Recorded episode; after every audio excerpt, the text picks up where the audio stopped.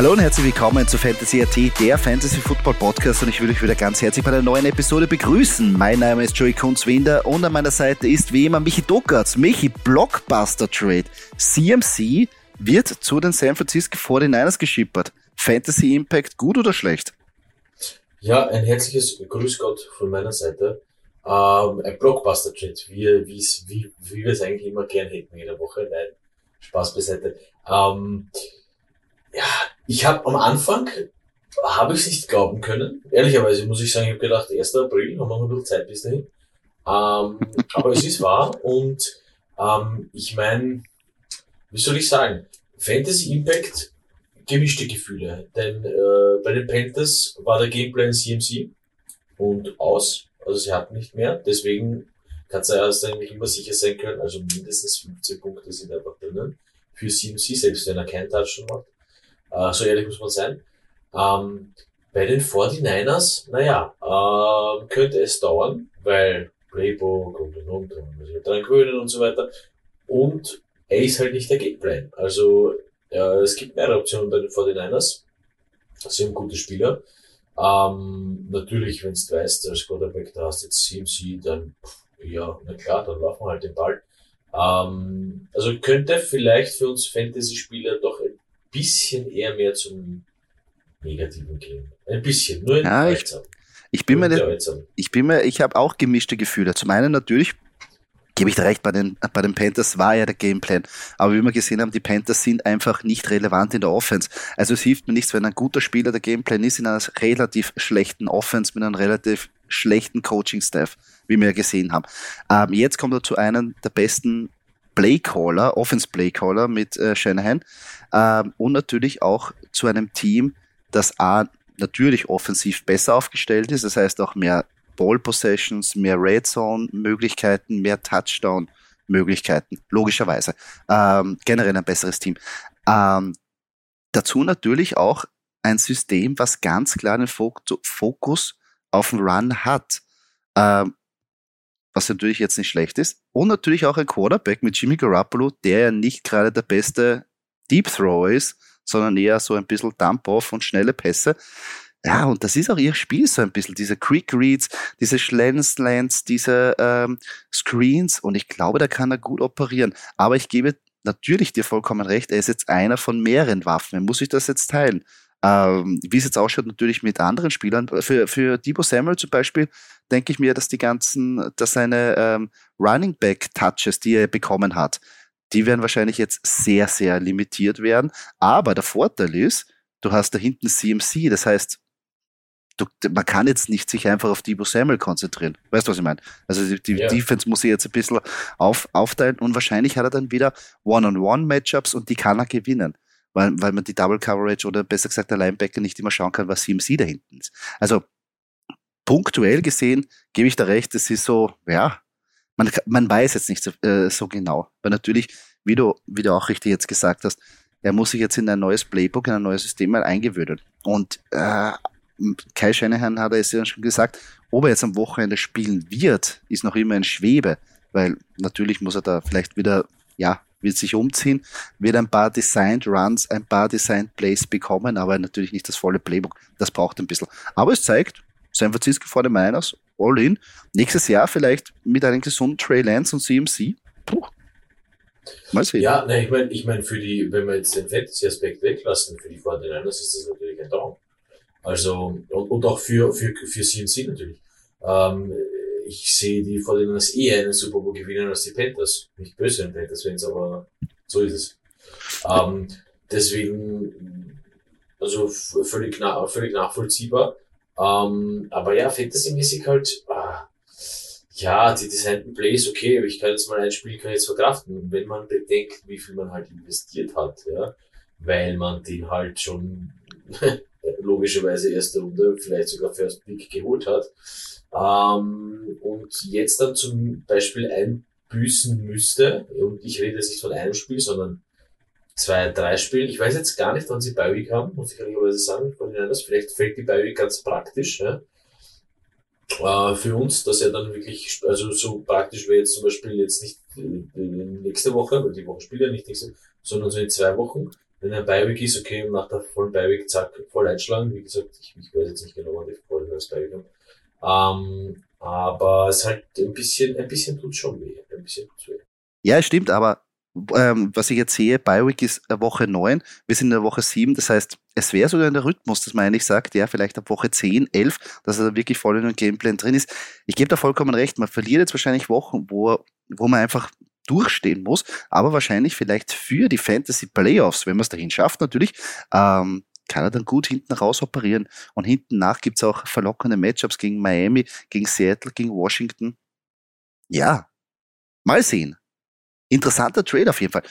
Die, die Panthers sind natürlich jetzt im Rebuild-Modus. Nicht nur Robbie Anderson, auch CMC ist ähm, weggeschippert worden.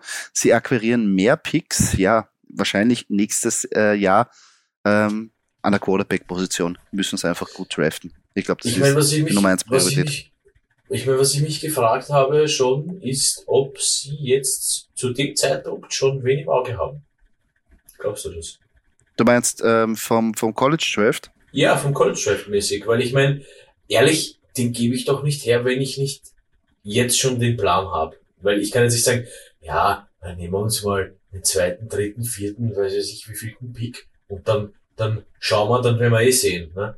Ich, ich, also das würde ich, würde ich persönlich nicht riskieren, wenn ich, wenn ich CMC habe. Ja? Ähm, ja, da muss ich ja mal schon was überlegt haben, oder? Also, ja, äh, also ich meine, ich weiß nicht genau, ob schon ein, ein, Plan dahinter steht, wie man irgendwie zu dem Draftpink oder hineinkommt. Aber äh, ich kann nur selber sagen, ähm, wie, wie es die Philadelphia Eagles zum Beispiel gemacht haben, textbuchmäßig, dass sie immer Draftpicks generiert haben und am Game Day geschaut haben, dass sie immer irgendwie ein Kapital haben, um in Draft rauf und runter zu kommen. Und ich glaube, das ist wirklich key beim, beim, beim Rebuild-Modus, dass du einfach dieses, also nicht nur Spieler hast zum Traden, sondern auch Draft-Picks, weil du weißt selber, die Draft-Picks zählen teilweise genauso viel. Wenn du sagst, ein Zweitrunden-Pick kannst paaren mit einem oder du hast jetzt einen Zweitrunden-Pick bekommen und du sagst, okay, du gibst diesen Zweitrunden-Pick her, den nächsten Jahr Zweitrunden-Pick und du kannst die, hast die Chance, in der ersten Runde die Spots raufzukommen, um deinen Quarterback zu bekommen. Äh, also, ich weiß nicht, ob sie jetzt schon einen haben. Ich glaube, es ist sehr früh im Prozess. Es zeigt aber, die, die, die Panthers sind einfach Tank-Rebuild-Modus, meiner Meinung nach, weil pff, also Coach weg, zwei der Offenswaffen weg, also eigentlich die wichtigste Offenswaffe, Robbie Anderson, ja gut, das ist ja, der hat sich ja deppert aufgeführt und ist gleich weggeschippert worden. Aber äh, insgesamt ein richtig geiler Trade. Ich bin noch gespannt, was kommt. Die Trade-Deadline ist ja noch nicht ähm, erreicht. Also es gibt noch immer die Möglichkeit, dass die Teams sich da jetzt verstärken können. Und es gibt ja einige Teams, die, die unerhofft oder besser gesagt unerwartet jetzt eigentlich in den Push in die Playoffs machen können. Und die suchen sich immer irgendwie Verstärkung. Und dann gibt es auf der anderen Seite natürlich Teams, die sagen, okay, das wird anscheinend dieses Jahr nichts. Schauen wir mal, dass wir für die Zukunft aufbauen und schippern ein paar Spieler weg. Und da gibt es sicher noch ein paar geile Trades, die wir dann nachher besprechen können. Ja, was wollen wir hier besprechen? Ja, herzlich willkommen zu unserer In- and Out-Show. Unsere Start- und Sit-Picks, die wir jetzt durchmachen werden. Danach natürlich gibt es wieder ein Vienna Calling, ein Trade Call von unserer Seite, wo wir ein paar Trades besprechen werden und am Schluss gibt es noch unsere Scoring Prediction für das Hauptspiel am Sonntag und das Monday Night Game. Aber Doki, bevor wir natürlich zu den In- und Out-Picks kommen, müssen wir uns unserer Stadtmeisterliga widmen. Und da haben wir einen fulminanten Sieg in dieser Woche ähm, gefeiert oder feiern dürfen ähm, und sind jetzt bei 4 und 2 am zweiten Platz. Ähm, es war eine knappe Kiste. 87 zu 72 haben wir der Team Steyr aber biegen können. Ja, fulminant. Schön, dass es Ironie gibt. Leben. Äh, ich entschuldige mich abermals für Matthew Stafford. Ich glaube, das wird nicht das letzte Mal sein, dass ich mich entschuldige. Obwohl Matt Ryan wäre letzte Woche gut gewesen. Ich meine, ja. du, du, kannst vielleicht hinten raus, ich, ich hab's mir nicht gedacht, aber Matt Ryan haben wir ja behalten und hinten raus, vielleicht können wir mit Matt Ryan das wieder, kannst du wieder gut machen. Die Chance, die Chance lieb.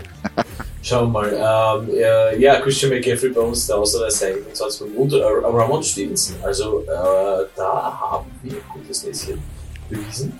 Äh, 23 Fantasy-Punkte, das ist eigentlich die Topscorer auf der Bank, haben wir noch mit Waddle und Smith knapp 25 sitzen lassen. Oder ein mehr als 25. Auf der Seite vom Team Stein natürlich Joe Burrow, sind jetzt mit 32 Punkten.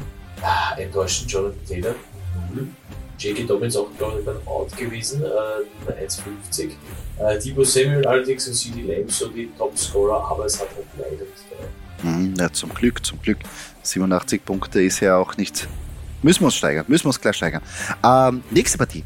Die Brazos Rabauken gewinnen mit 102 zu 100 gegen Gambas Grafenau und Brazos Rabauken. Der dritte Sieg in Folge.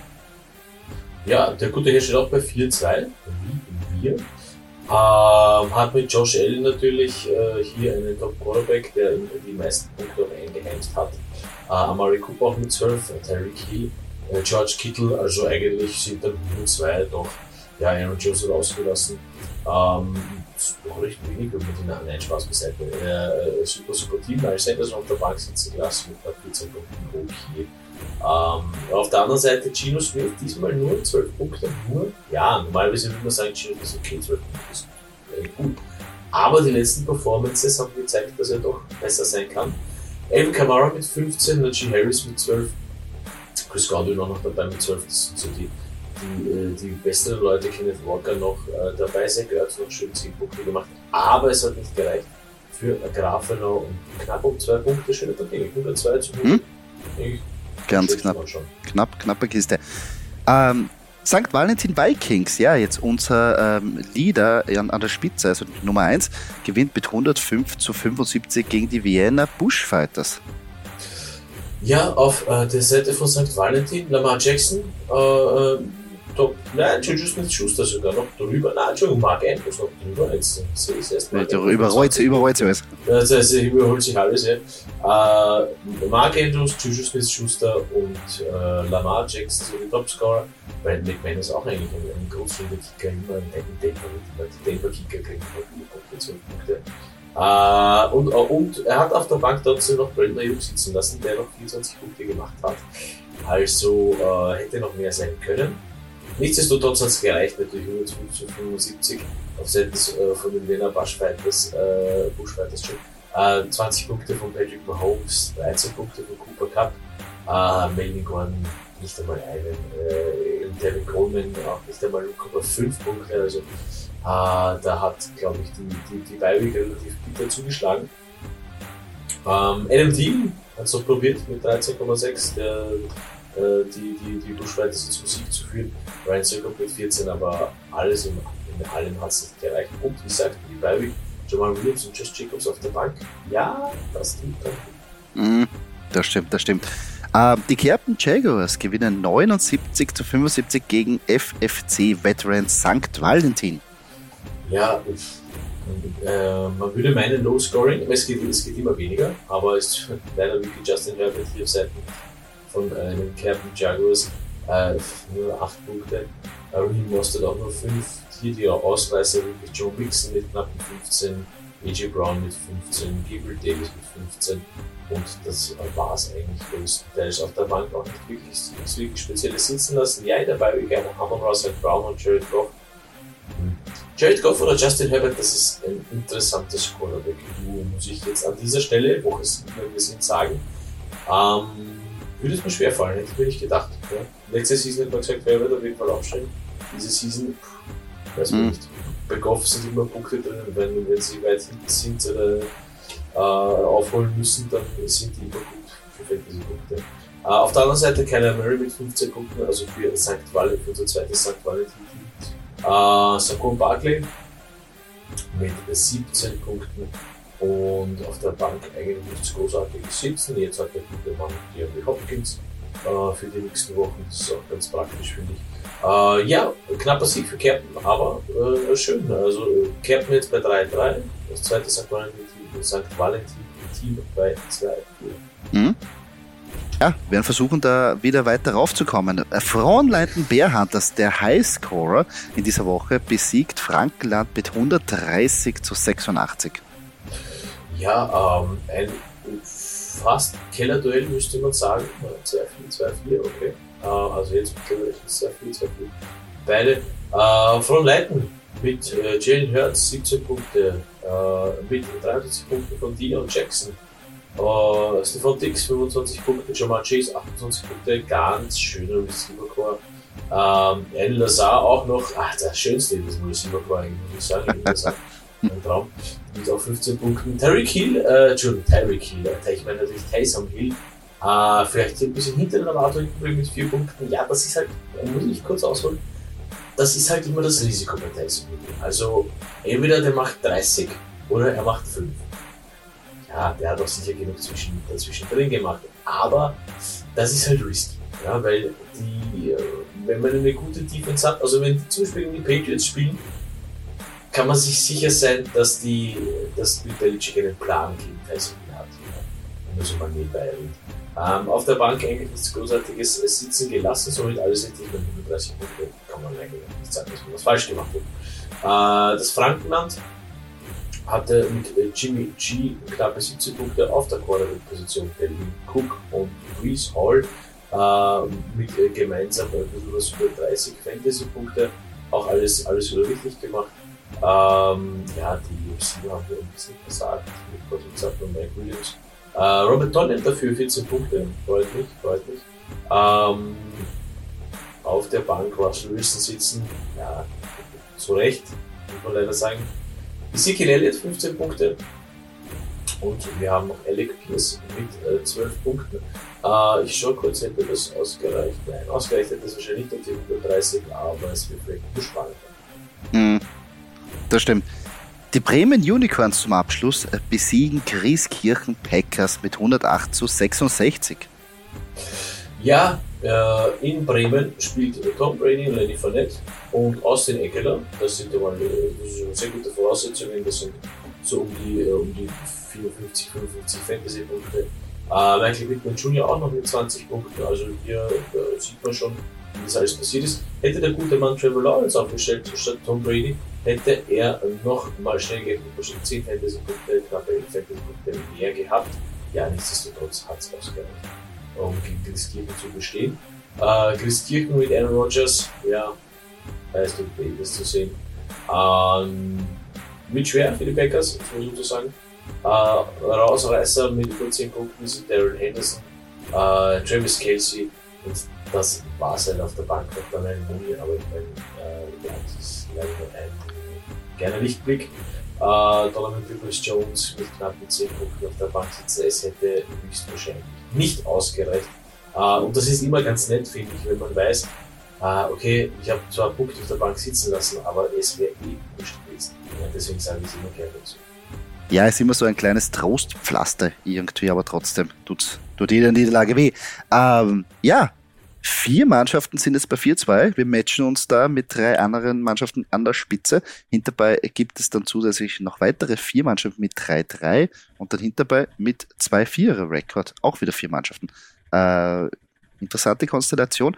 Nächste Woche geht's gegen Gambas Grafenau, äh, der vermeintlich schwächste eigentlich, aber noch immer ein brandgefährlicher äh, Gegner, der ja vorher zwei Siege in Folge feiern konnte, dürfen wir nicht auf die leichte Schulter nehmen. Ähm, ja, müssen wir uns was überlegen.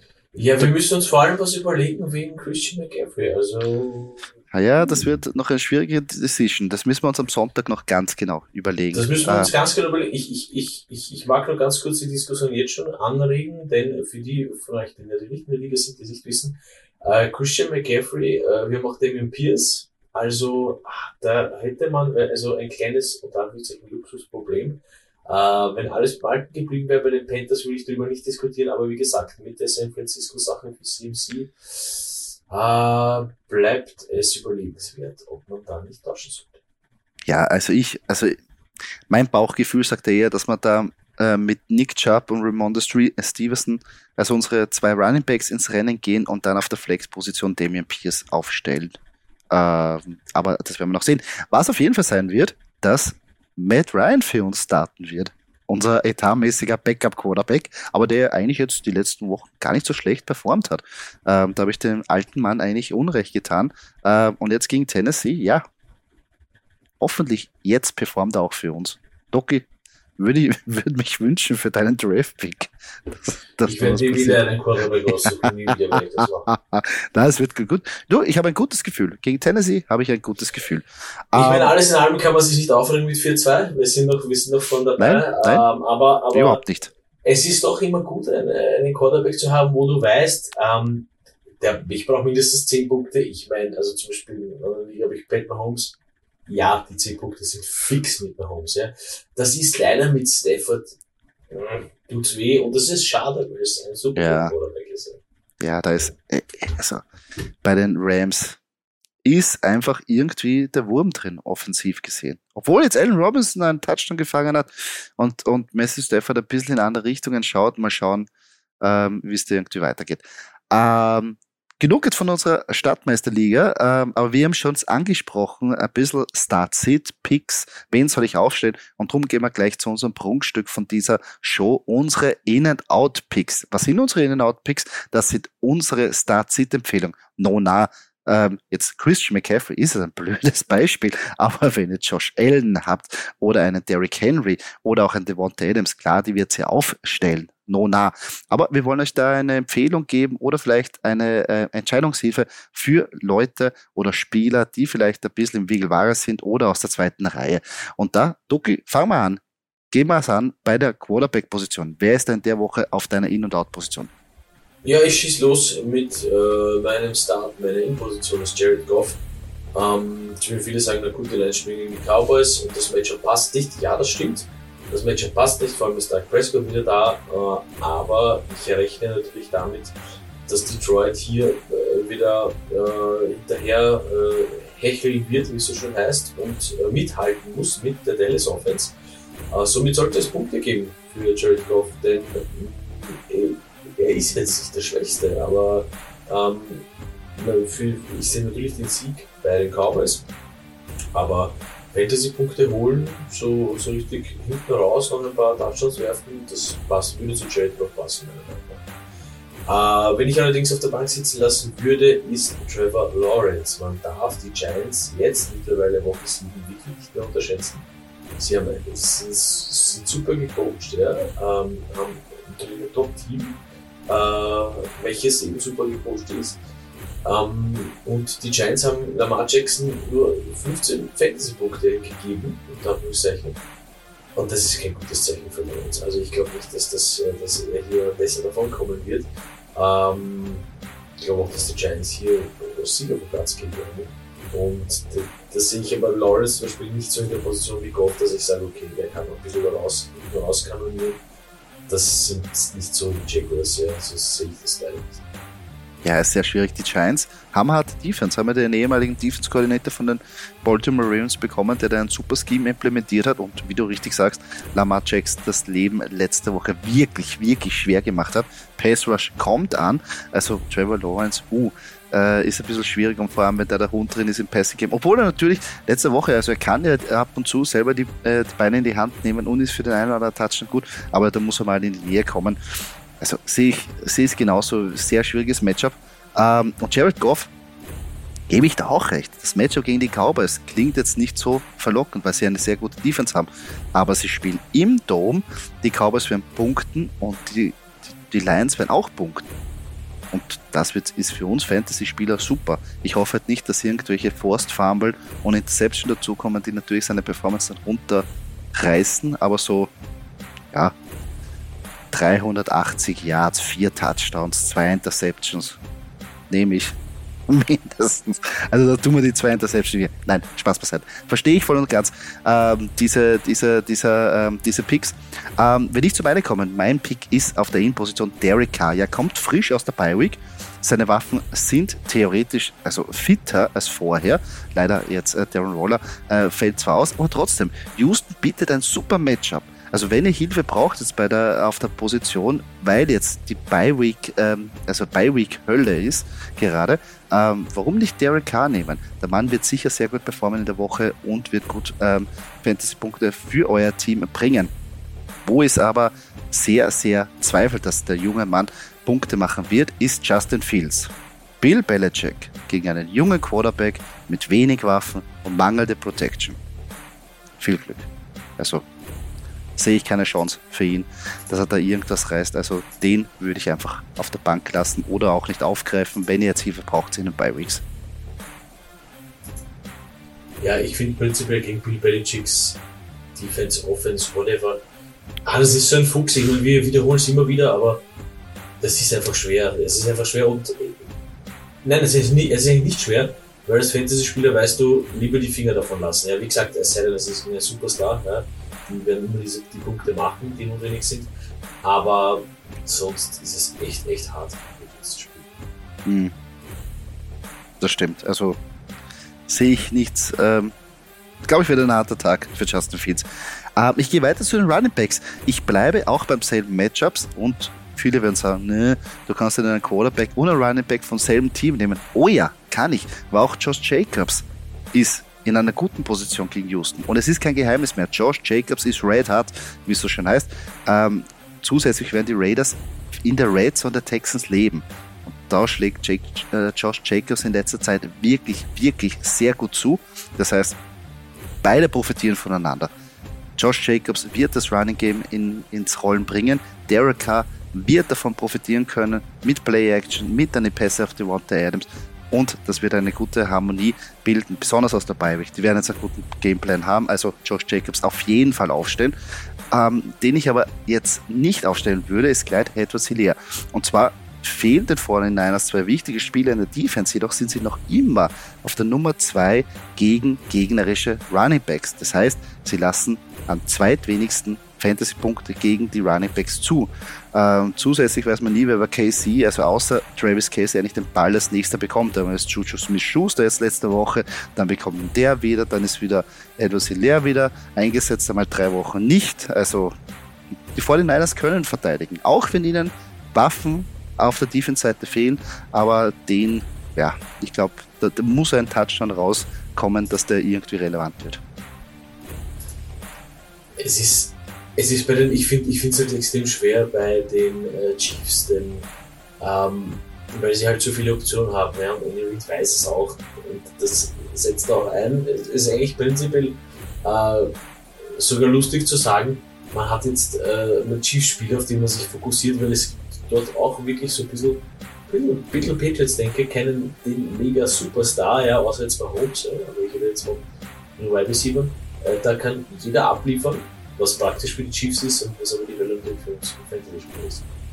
Ähm, ich habe vielleicht nicht äh, dasselbe Team auf meiner Position, aber ich gehe mit demselben Matchup. Nämlich Jared Goff habe ich starten lassen als Quarterback und auf der Running Back Position lasse ich Ezekiel Elliott starten vom gegnerischen Team äh, der Lions, nämlich von den Dallas Cowboys. Ja, viele haben ihn nicht mehr auf der Liste eigentlich. Wir sagen, na, es ist eh Pollard da und äh, die Aliens, das, das wird nichts mehr. Will ich jetzt nicht so sehen. Er bekommt trotzdem noch genug Snaps und bekommt trotzdem noch viel Workload und wandelt das auch oft um. Äh, könnte es sicher öfter umwandeln, könnte natürlich mehr Workload bekommen. Warum sollte er? Die Cowboys ist das eine gute Aufteilung. Ähm, nichtsdestotrotz, die Lions Defense für mich zu schwach. Also Elliott wird sicher ein oder zweimal die Endzone sehen. Ja. Deswegen für mich auf der In-Position. Auf der Out-Position äh, habe ich David Montgomery. Ja, wo wir vorhin beim Thema Patriots waren, die Run-Defense der Patriots äh, ist einfach zu stark. Ja. Äh, wie du schon gesagt hast, Justin Fields, das Spiel wird für ihn auch nicht einfach. Ja. Ähm, und es ist, es ist damit zu rechnen, dass äh, Montgomery eher hier nach dem ersten, nach dem ersten Viertel mehr als, als, als Blocker, äh, als zusätzlicher Blocker für die Line agieren wird, äh, um eben Justin Fields zu schützen, als dass er selber laufen wird. Ja, sehe ich genauso. Also, oh, Pets Run Defense. Oh. Also, da kriegt man Schädel, wenn man nur daran denkt, ähm, dass du das Running Back irgendwie reinkoffern musst. Äh, ja, wünsche ich mir nicht. Ezekiel Elliott, ja, ich mag die Cowboys zwar nicht, aber ich finde es genau das ist das, was wir eigentlich als Fantasy-Spieler wollen. Diese Matchups, wo wir wissen, okay, da, da, das riecht nach Punkte, da gibt es Optionen. Und Ezekiel Elliott hat gegen die Eagles gar nicht so schlecht ausgeschaut und hat eigentlich ein Aufruf, Ausrufezeichen gesetzt, das sagt, hey, hey, ich bin nicht tot. Das heißt, Pollard ist da, ja, aber man sieht auch, dass der ganze ähm, die quasi die Touches nicht komplett jetzt zu Pollard switchen können oder shiften können, Entschuldigung, weil eben die Performance von Elliott gar nicht so schlecht ist, wenn er den Ball bekommt. Und ich glaube jetzt gegen die, ja, die, die, die Lions, die bluten Fantasy-Punkte, also auf jeden Fall aufstimmen. Ich mache weiter mit meinen Wide Receiver und da habe ich auf der In-Position Hunter Renfro. Ähm, ja, er ist wieder da. Äh, Darren Wallace ist, ist draußen. Ähm, wie gesagt, sie kommen frisch aus der Bi-Week, äh, wie du natürlich schon richtig bei Josh Jacobs gesagt hast, beziehungsweise Derek Carr. Ähm, und für mich halt natürlich äh, der Monte Adams als einser Target, was hier wirklich gut gecovert wird und so sollte hier Hunter Renfro nicht äh, äh, auch gut dastehen. Das Matchup gegen Houston passt auch. Also der Mann ist sicher gut für 10 plus Fantasy-Punkte. Ähm, auf der anderen Seite, äh, wenn ich auf jeden Fall benchen würde, ist Terry McLaurin. Er hat keinen Touchdown seit Woche 1 gemacht. Auch noch dazu kommt ja der Backup-Quarterback äh, bei den Commanders äh, zum Zug. Also das ist eher, das sind eher keine guten Vorzeichen für Terry McLaurin. Ja, das ist sehr schwierig, weil bei Terry McLaurin haben uns auch mehr erwartet und ein bisschen haben wir uns gedacht, okay, ähm, ja, Carson Wentz jetzt nicht unbedingt jetzt so solide. Am Anfang hat er gut ausgesehen, aber dann haben wir gesehen, okay, es ja, geht eher wieder ins Negative. Aber er, der hat auch keine Connection mit ihm gehabt. Der hat dann alle anderen bedient, nur ihn irgendwie nicht. Und jetzt haben wir halt die Hoffnung gehabt, okay, wenn theoretisch wieder der, wenn der Backup Quarterback Heineke zurückkommt, dass der ihn mehr bedient. Aber, aber, jetzt gleich in der ersten Woche das zu verlangen, da ist keine Chemie wahrscheinlich da. Ähm, die Packers haben eine gute, eine gute Passverteidigung und die Packers sind stinksauer. Die sind stinksauer. Die wurden von den Jets jetzt wirklich vorgeführt. Und wenn es eine Regel gibt im Football ist, wenn eine gute Mannschaft, also gut gecoachte Mannschaft, vor, vor, wirklich vorgeführt wurde und wirklich einen, einen Arschtritt kassiert hat, die schlagen in der nächsten Woche verdammt hart zu. Also das würde ich jetzt nicht abstempeln, die Packers. Und ich glaube, die Commanders werden das wirklich zu spüren bekommen. Und äh, ja, Hunter Renfro, äh, oh, Hunter Renfro, ja, hält aus nicht der zweiten Reihe, sondern dritten, vierten Reihe, aber der kann wirklich punkten. Und wenn man den holt, aufstellt und er macht die zehn Punkte, geiles Gefühl. Ähm, wenn ich weitergehe zu meinem Wide right Receiver, ja, auf meiner In-Position Brandon Ayuk. Ayuk ist on fire und hat mit den Chiefs wieder ein super Coverage-Matchup vor sich. Die haben Probleme da. Slot-Verteidigung und generell diese, diese, diese schnellen Reads und diese Screen-Plays. Da haben sie Probleme und zusätzlich wieder die guten Räume finden, weil der Fokus einfach von der Defense auf Samuel Kittle oder vielleicht CMC liegt und da kann Brandon Ayuk gut dazwischen irgendwie sich immer einen Weg haben. Kommt von einer Performance, wo er zwei Touchdown-Pässe gefangen hat, also auf das kann man aufbauen. Auf was ich nicht aufbauen würde, ist auf Amari Cooper. Ich weiß schon, er immerhin, er findet ab und zu die Endzone. Aber es hilft mir überhaupt nichts, wenn Cooper über 10 Targets pro Spiel bekommt, auch sein Quarterback unter 50% der Pässe anbringt. Also, da sieht man, das ist halt, das bringt mir das ganze Targeting nichts, wenn die Qualität nicht dahinter ist. Und er ist ein klassischer Touchdown. Oh, er passt und dann lasse ich die Finger davon. Ja, eigentlich ein bisschen schade, Murray Cooper. Aber das, das ist bitter, es ist bitter, ein super Talent eigentlich. Äh, guter, guter Wide Receiver. Ähm, ja, und Brandon Ayuk, wie gesagt, ist on fire, on fire und, und ich glaube, das könnte gut funktionieren Ja, das, wenn der in die Gänge kommt, wird es echt gefährlich. Ähm, vor allem, wen willst du dann decken? Wenn du denkst, dass Ayuk jetzt auch irgendwie in diesen Rhythmus reinkommt, dann hast du Debo Samuel, dann hast du einen George Kittle, der fit ist und einen CMC. Viel Spaß. Viel Spaß, als Defense Coordinator da irgendwas abzuschemen. Ähm, ich gehe weiter zu meiner Teilenposition. Auf meiner In-Position ist Daniel Bellinger. Wenn du selber sagst, hä, wer ist denn das? Das ist der Teil von den Giants. Ich weiß schon, die Offense der Giants ist, abgesehen von Saquon Barkley, Fantasy Drama. Also da ist überhaupt nichts für uns zu holen. Nach Bellinger ist in der letzten Woche eigentlich immer mehr in Szene gesetzt worden, hat auch diese oder bekommt auch diese Goal-Line-Looks, wo sie extra irgendwie ähm, so Endarounds oder Pässe für ihn haben, dass er eben die Endzone findet. Und das nächste, sie spielen gegen die Jaguars, die, die katastrophal gegen Titans ähm, verteidigen. Also den, wenn ihr jemanden braucht, Streaming-Option, hundertprozentig Bellinger. Ähm, wenn ich aber jetzt wirklich den kann man jetzt vergessen. Tyler Conklin war am Anfang der Saison ein bisschen so ein Fairy Tale, aber uh, wird sehr schwierig, weil er hat so viel an Wert verloren, seitdem Zach Wilson wieder der Quarterback ist. Und ja, Conklin ist da keine Aktie mehr. Der ist nicht mehr als, weiß nicht, ein, zwei Pässe überhaupt, weil die Waffen, also Zach Wilson schaut nicht in seine Richtung und er wird auch nicht eingebunden. Also Tyler Conklin, tut mir leid, ich glaube, das Märchen ist vorbei. Ja, schade eigentlich für Conklin. Ich habe es am Anfang auch ganz interessant gefunden, auch der Season. Ah, ich meine, wer weiß, wenn, wenn Zach Wilson wieder vielleicht wieder mehr eingespielt ist, aber das wird dann auch nicht von heute morgen so sein, dass man hier mit Tyler Conklin seine 14, 15 Punkte. Aber man wird sehen. Ähm, ich komme zu meinen äh, Tight Ends und da habe ich auf meiner Innenposition Kate Otten. Hä? Wer?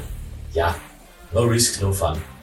Cameron Braid ist verletzt der gute Mann ist, jetzt haben Sie schon gespoilert, ist äh, der Backup-Talent äh, quasi bei den Tampa Bay Buccaneers. Ich würde, mit dem, ich würde dem Jungen Mann einfach eine Chance geben. Äh, Brady an der Center ist für Talents immer was drin. Immer, egal. Und ich meine, wieso sollte das nicht der nächste Gronk werden? Warum nicht? Ja? Äh, nein, wie gesagt, ich würde ihm eine Chance geben wenn ihr in der Lage seid, dass euer Teil zum Beispiel noch Bayeric ist und ihr auf die Schnelle wen finden müsst, probiert es. Probiert es. Ich glaube, dass da wirklich, wirklich gute Chancen sind, weil Brady ist auch immer ein bisschen so ein Fuchs. Äh, mit dem rechnet ja niemand. Der geht oben, der wird wahrscheinlich die erste Halbzeit nur blocken. Ja? Äh, sie werden auf ihn höchstwahrscheinlich in der ersten Halbzeit in der Red Zone oder, oder kurz vor der Endzone aber in der Golden Situation wahrscheinlich nicht werfen.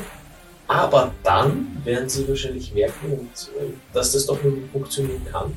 Ähm, und wie gesagt, also ich würde dem mal eine Chance geben, ein Touchdown, das finde ich auf jeden Fall. Ähm, auf der anderen Seite meine Outposition Mike Gesicki, ja, ja, der top performt. Ähm, aber ich finde, man sollte abwarten, ob er das fortsetzen kann äh, und der Tour so performen kann wie gegen die Vikings. Ähm, ich würde jetzt nicht unbedingt, ja, weil der Name ist schon bekannt und man weiß, okay, Mike Gesicki äh, ist gut und ist gut auch zum Scoren. Aber das ist so ein bisschen für mich vielleicht zu schnell geschossen. Also wenn ich hier natürlich keine andere Option habe, weil Bi-Week, weil Verletzungen, weil whatever, ähm, äh, verstehe ich natürlich. Aber nichtsdestotrotz sollte man sich von Mike Gesicki jetzt nicht allzu viel erwarten, ähm, dass er eben so eine Performance wie letzte Woche wiederholen kann. Mhm. Wird sehr schwierig. Vor allem, ich will nicht mehr so ein Grease hängen von ihnen. Der hat ein bisschen spooky ausgesehen. Ja, in der Endzone. Das war ein bisschen fragwürdig. Nein, äh, ja, Ventura, also das ist eben dieser, dieser Unterschied, wenn dann andere äh, Quarterbacks auf einmal an der Sender sind, die schauen halt vielleicht in Richtungen, wo der etatmäßige oder der Einser Quarterback nicht hinschaut. Und Tour hat in den ersten Wochen überhaupt nicht in seine Richtung geschaut. Drum äh, fragwürdig, ob das wieder so ist. Und Otten, warum nicht? Also gegen No Risk, No Fun habe ich überhaupt nichts. Besonders auf der Teilenposition. Also wenn man, wenn man irgendwo spekulieren kann, dann auf der Teilenposition. Teilen und Defense. Das ist so, wo man ein bisschen so sich was überlegt. Da, da lacht man drüber und denkt sich, Alter, wie geil, wenn es aufgeht. Drum, warum nicht? Da braucht man immer Hilfe, außer man hat einen der Top 3. Ja, das waren unsere In- und Out-Picks. Nochmal ähm, zur Erinnerung, wenn ihr natürlich Fragen habt zu eurer Startseed, zu irgendwelchen Trades, zu irgendwelchen anderen Fantasy-relevanten Themen, schreibt uns gerne auf Instagram zum Beispiel auf Fantasy.at. Wir versuchen jede Frage zu beantworten und gegebenenfalls auch in den Podcast einzubauen. Doki, Jetzt geht's aber wieder weiter. Vienna Calling.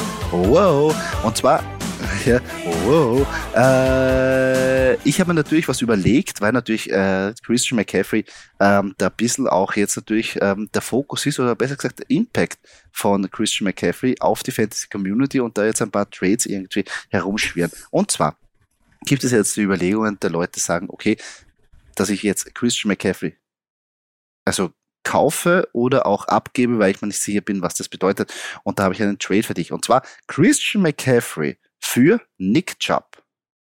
Puh, Nick Chubb äh, für CMC oder umgekehrt.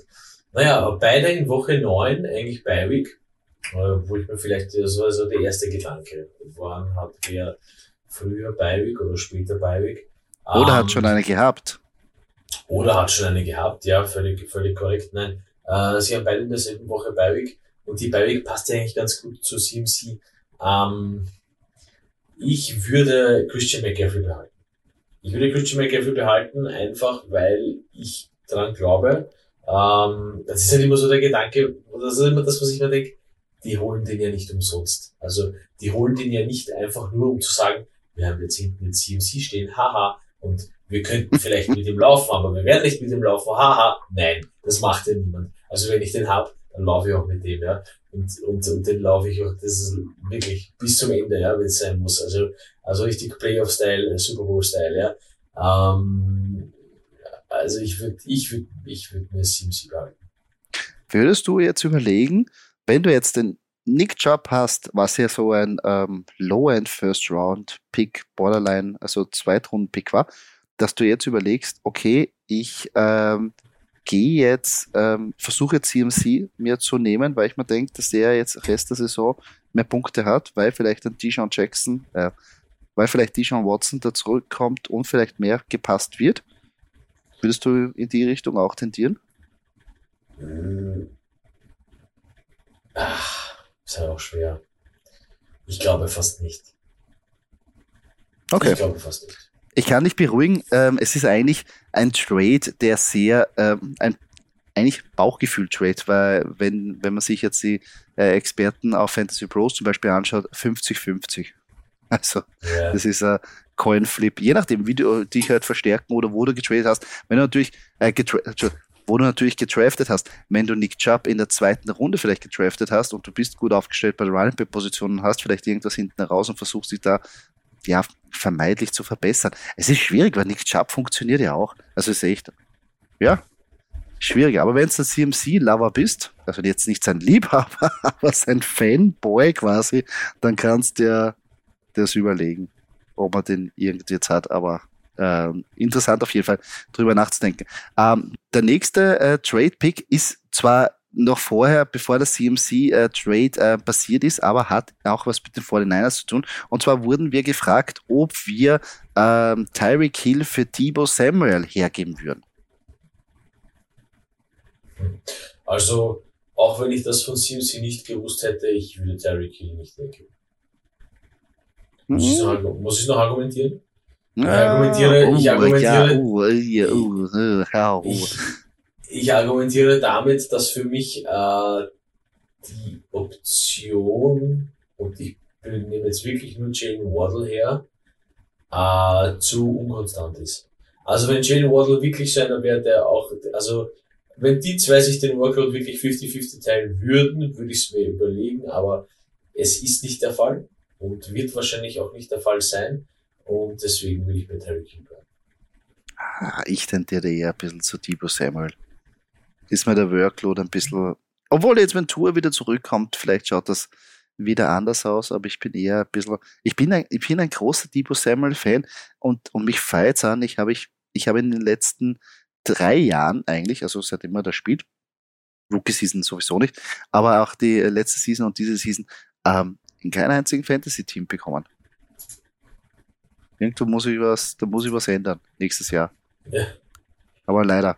Äh, wird schwierig. Aber wurden wir gefragt, also ja, konnten wir jetzt keine eindeutige Antwort geben. Also das äh, kommt immer darauf an, natürlich, wie der Roster aufgebaut ist. Weil ich, selber finde, dass so ein ähm, ähm, Wide Receiver, Wide Receiver oder Running Back, Running Back Trade per se in meinen Augen wenig Sinn macht, weil ähm, Außer ich sage natürlich, ich will einen Spieler haben, aber meistens versucht man ja, sich, ist man entweder stark auf der Running Back Position und sagt, man braucht aber Hilfe auf der Wide Receiver Position, no nah, weil man natürlich so gedraftet hat und gibt Running Back ab für Wide Receiver.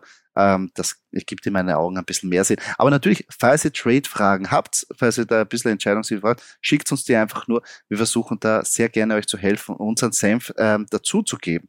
Ähm, gehen wir weiter Doki. Am Schluss haben wir natürlich noch unsere Score Prediction für das Hauptspiel. Und zwar, diese Woche ist zwar am Papier jetzt nicht so attraktiv, aber ich glaube, es gibt trotzdem da großes Potenzial. Und zwar deine Pittsburgh Steelers treffen da auf die Miami Dolphins. Obwohl die Pittsburgh Steelers da sehr überraschend, sehr stark gegen die Tampa Bay Buccaneers gespielt haben, nachträglich noch immer Chapeau. Also es hat mir sehr gefallen, wie Tom Brady da ausgezuckt ist. Ähm, geht aber unser Scoring Prediction Modell von einem 27 zu 19 Sieg für die Miami Dolphins aus. wahrscheinlich wegen einem Push, dass Tour zurückkommt. Ja, wahrscheinlich, wahrscheinlich. Und ich meine, ich glaube, dass die Steelers halt in der Phase, in der sie jetzt sind, ähm, so ein bisschen, so ein bisschen wie das österreichische Nationalteam, spielen gegen starke Gegner immer stark und gegen schwache oder vermeintlich schwache äh, Lands komplett runter. Also, ähm, so, für, mich so ein bisschen der Eindruck, äh, nein, ich würde hier die, ich, ich sehe die Dolphins hier auch eher, eher vorne, was mir halt ein bisschen wehtut. Ähm, was ich aber, wo ich aber dazu sagen muss, wenn ich, wenn ich das jetzt beobachte und dann abwarte, wenn ich, also, das ist ein bisschen ausschlaggebend, die Partie jetzt dann für, für alle Steelers-Fans, für die Steelers, wenn sie das jetzt auch schaffen, gegen die Dolphins äh, zu gewinnen, dann ist vielleicht noch nicht alles verloren diese Season. Da lehne ich mich vielleicht ein bisschen Fenster, aber das brauche ich jetzt. Mhm. Ja, natürlich. Hat super ausgesehen. War auch ein harter Sieg. Ähm, natürlich keine Pickett äh, durch das Concussion Protocol, hat sich da verletzt, ist rausgenommen worden, aber der Mitchell Trubisky ist ja gut eingesprungen es war wirklich ein Teamsieg, wie man es eigentlich kennt von den Pittsburgh Steelers. Hart gekämpft und wirklich ausgeteilt in die Goschen kaut. Hat mir sehr gut gefallen. Besonders wenn es gegen Tom Brady geht, ähm, gefällt mir sowas. Ähm, besonders gut. Gehen wir zur Monday Night Partie. Da treffen die Chicago Bears auf die New England Patriots und unser Scoring Prediction geht davon ein 24 zu 18 Sieg der New England Patriots aus. Ja, völlig zu Recht, äh, finde ich. Ähm, die Patriots spielen daheim, es spielt Belichick, es ist ein gut gecoachtes Team. Ähm, gegen Bears, die noch immer ein bisschen so nach ihrer Form, mittlerweile glaube ich nach, schon seit drei oder vier Seasons oder fünf Seasons vielleicht, suchen. Ähm, jetzt natürlich schon ein bisschen das Auslangen auf der Quarterback-Position gefunden haben mit Justin Fields, aber das wird halt nicht reichen. Also das wird nicht reichen, glaube ich. Ähm, wird noch dauern, bis sie zu den guten alten Chicago Bears Zeiten anknüpfen äh, können, aber gegen die Patriots wird es nicht reichen. Was waren eigentlich die guten alten Bears-Zeiten? Die guten alten Bears-Zeiten waren irgendwie in den 80ern oder sowas. Da hatten sie eine richtig, richtig gute O-Line. Ja, in der immer Defense. Also ich kenne immer nur Defense, die, die, die, ja, die Beine hatte die, aber ja. von der Offense, also von einer explosiven, dominanten und super Chicago Bears Offense, ja, da bin ich relativ froh als Packers-Fan, dass ich sage, ja, das, das, das, das Nein, nein ja, tut mir leid für alle Bears-Fans. Ja, nein, um, ähm, das ist selber schuld, ähm, wenn man sich die Mannschaft aussucht. Nein, äh, aber da müssen wir auch drüber stehen. Äh, was ich äh, dich fragen wollte, ähm, äh, bei den New England Patriots, Quarterback, Kontroverse, ja oder nein? Ähm, Finde ich eigentlich nicht. Also du würdest sagen, wenn Mac Jones jetzt, ähm, der von ähm, einer Knöchelverletzung zurückkommt, sollte er jetzt das Monday Night Game auch spielen oder sollte man jetzt mit dem heißen Seppi, der ja doch für ja, über 300 Yards, zwei Touchdowns wirklich das Passing Game ins Rollen gebracht hat, gegen eine, gegen eine gute Browns Defense, dass man da sagt, okay, man nimmt jetzt den raus und man geht wieder zu Mac Jones, der im Passing Game ja bis jetzt überhaupt nichts gezeigt hat. Das sind zwei Sachen, die ich anmerken möchte. Zumal ist der Bill Belichick Head Coach. Das heißt, es würde mich nicht wundern, wenn die zwei, wenn wirklich auf der Quarterback-Position der Workload gesplittet wird. Das würde mich wirklich nicht wundern, weil dem ist eigentlich alles zu tun. Auf der anderen Achso, Seite. Du meinst, du meinst beim, beim, wenn es ein Run ist, kommt der Mac Jones rein und wenn es ein Pass ist, dann kommt der Seppi rein. Nein, nein, also, also, gut, so einfach das würde das nicht. Das wäre mal, das wäre mal geil, aber so. so einfach würde das nicht machen, der, der gute alte Bill Belichick. Aber ich könnte mir schon vorstellen, dass die einfach dann switchen und dann halt ein bisschen, okay, was passiert jetzt? Ja, und dann, dann passen sie ja natürlich trotzdem mit Mac Jones und laufen trotzdem im CP, aber, äh, wie gesagt, also, das mal das äh, erste, erster Punkt. Der zweite Punkt ist der, mh, hm, vielleicht hat Mac Jones, hört sich jetzt blöd an, ein bisschen was aus äh, den äh, Plays gelernt von Zippy. Ähm, oder Bill Belichick gelernt, wie man eher Mac Jones besser einbringen könnte, was er besser machen könnte, was zum Beispiel Zippy gut gemacht hat. Ja? Das ist auch immer so ein bisschen ein, ein, Learning, weil natürlich von heute auf morgen wirst du nicht gleich äh, dem Einser äh, Running Back die schnell ab, äh, Entschuldigung, dem Einser Quarterback die schnell abkaufen können. Ähm, sondern das ist, wenn dann, wenn dann ein, ein, ein Besonders wenn es ein First Round, wenn es auch noch ja, ein First Round Draft Pick war. Vor allem. Aber, äh, also wie gesagt, ähm, ich glaube, ich glaube, dass die mit Mac Jones gehen werden, aber wie gesagt, es ist, es ist halt bei Bill Belichick auch alles mögliche. So. Der hat das mit Brady auch geschafft, dass er, dass er hier für True Bledsoe gekommen ist und dann ja, sieben Ringe geholt hat. Nicht alles mit den Patriots, aber trotzdem. Äh, also wie gesagt. Das stimmt. Wie Rudi Carell gesagt hat, lass dich überraschen. Also, werden wir uns anschauen. Natürlich muss Mac ah. Jones ah. einmal erster fit werden, ähm, dass, er, dass er da überhaupt spielen kann, aber würde mich nicht wundern. Ach, das ist immer sehr schwierig. Weil natürlich jetzt hat's gut ausgeschaut und natürlich die, ähm, die Fans der New England Patriots denken, oh geil, auf einmal haben wir so eine Art Passing-Game, auf einmal wirft man, auf einmal kommt das an. Und wenn der Mac Jones wieder reinkommt und nicht zusammenbringt, wieder nur nicht, drei, dreimal wirft für 15 Yards, also nein, das ist der Gameplan auch dabei, aber ach, dann wird gleich wieder die, da kommen die Buhrufe, das weiß ich jetzt schon. Ja, Obwohl vielleicht gegen die, gegen die, gegen die, gegen die Bears wirst du das vielleicht nicht brauchen. Sag ich mal so. Weil ich glaube, da kannst du mit einem Running Game und mit einer guten du äh, Defense eigentlich das Spiel kontrollieren, dass du jetzt nicht die Asse aus den Ärmeln zahlen musst und jetzt auf All-In gehst bei der Quarterback-Position. Also vielleicht lassen sie der Mac Jones eh noch einmal eine Spielpause, ähm, bevor er dann wieder, ja, aber aber es ist interessant. Was macht man da in der Situation? Ich meine, wir selber sind jetzt weit weg. Wir sehen es nur über den Fernseher. Die anderen, die Coaches, die trainieren jeden Tag, die werden schon einen Plan haben. Aber es ist trotzdem interessant, darüber zu reden. Ja, definitiv. Und vor allem, man darf halt nicht vergessen, ähm, es ist halt auch nicht wurscht, welches Team das ist. Ja? Ähm, der eine oder andere würde sagen, nein, ich gehe jetzt weiter mit Zippy. Ja? Aber es ist halt wirklich, da muss ich wieder beim Bill Belichick bleiben. Und der wird das Richtige machen, was für die Patriots richtig ist, definitiv. Aber das ist halt so schwer. Ne? Ja, man wird's. Wir werden das spätestens am Dienstag in der Früh wissen. Ja, wenn wir jetzt äh, uns auf die Matchups diese Woche konzentrieren, ist einiges dabei. Chiefs, 49ers, äh, Packers haben wieder was gut zu machen gegen die Commanders. Lions, Cowboys riecht nach einem High-Scoring-Game. Ähm, ein bisschen so Division Rivalry ist auch dabei mit Ravens Browns. Das schaut eher nach einer düsteren Partie vielleicht aus, aber kann sich auch etablieren. Ähm, ja, Ducke, ich glaube, auf dich, ja, Packers und Steelers natürlich, da vermeide ich gute Chancen, dass beide Mannschaften deinen Sieg davon tragen, eventuell. Ja, hoffentlich. Äh, für uns noch Fantasy relevant, was passiert mit CMC? Das ist eigentlich mhm. für mich gegen Kansas City natürlich gleich ein geiles Matchup, ähm, ja. wo, er sich, wo er sich unter Beweis stellen kann. Ähm, Aber sehr schwierig, weil es ja ein spätes Matchup ist. Also da ja, muss schon riskieren. Ja, ja, das ja. ist sehr schwierig. Aber vielleicht wird es ja vorher die Nachricht kommen, ob er spielt, wie viel er spielen wird. Aber ja, ab, ab und zu muss man einfach gambeln. So ist es. Da bleibt damit, bleibt dann nichts anderes übrig. Ähm, nicht zu vergessen, Bye Weeks natürlich und dieses, diese Woche treffen es hart. Bills, Rams, Vikings und Eagles sind alle auf Bye Week. Das heißt, Stefan Dix, Cooper Cup, Justin Jefferson und AJ Brown alle weg. Also, uh, überlegt sich gut, wenn ihr da aufsteht. Ähm, und auch ganz bitter natürlich Vikings Quarterback Cousins und äh, Bills Backup Quarterback ähm, Eskin. Ja, natürlich. Die, die, ohne die wird's ja, geht's überhaupt nicht. Muss, muss, muss man erwähnt haben. Muss man erwähnt haben.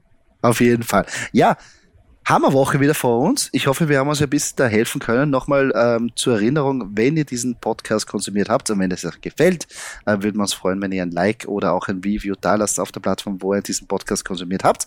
Und ja, Doki, ich wünsche uns wieder eine herrliche Woche. Ich wünsche uns viel Glück in unserer Stadtmeisterliga. Ich wünsche allen Glück bei ihren Matchups. Und ich bin schon sehr gespannt, nicht nur, wie es mit CMC ausgeht, sondern generell für alle anderen Spieler, die wir so gern haben und aufstellen. Ja, definitiv. Es sind geile Matchups dabei. Es geht jetzt schon ein bisschen in Richtung, wie gesagt, Woche 7. Äh, jetzt wird man schon langsam vielleicht ein bisschen sehen, wer es vielleicht definitiver in die Playoffs schafft und wer nicht, wer mit wem Probleme hat, wer auf welchen Positionen Probleme hat. Und das ist wunderbar, das wollen wir sehen.